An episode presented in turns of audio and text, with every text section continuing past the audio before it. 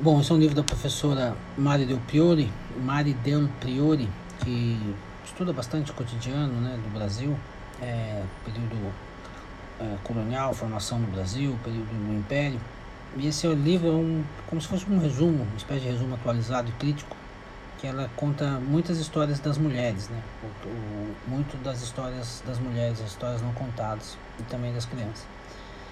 Ela é um libelo né, contra o Brasil arcaico, mas eu tenho uma crítica, né, que, que é um olhar muito classe média, né? Ela carrega um olhar muito classe média, um olhar um tanto moralista que vê no erotismo brasileiro um dos males, né? Então essa é a crítica e a ressalva.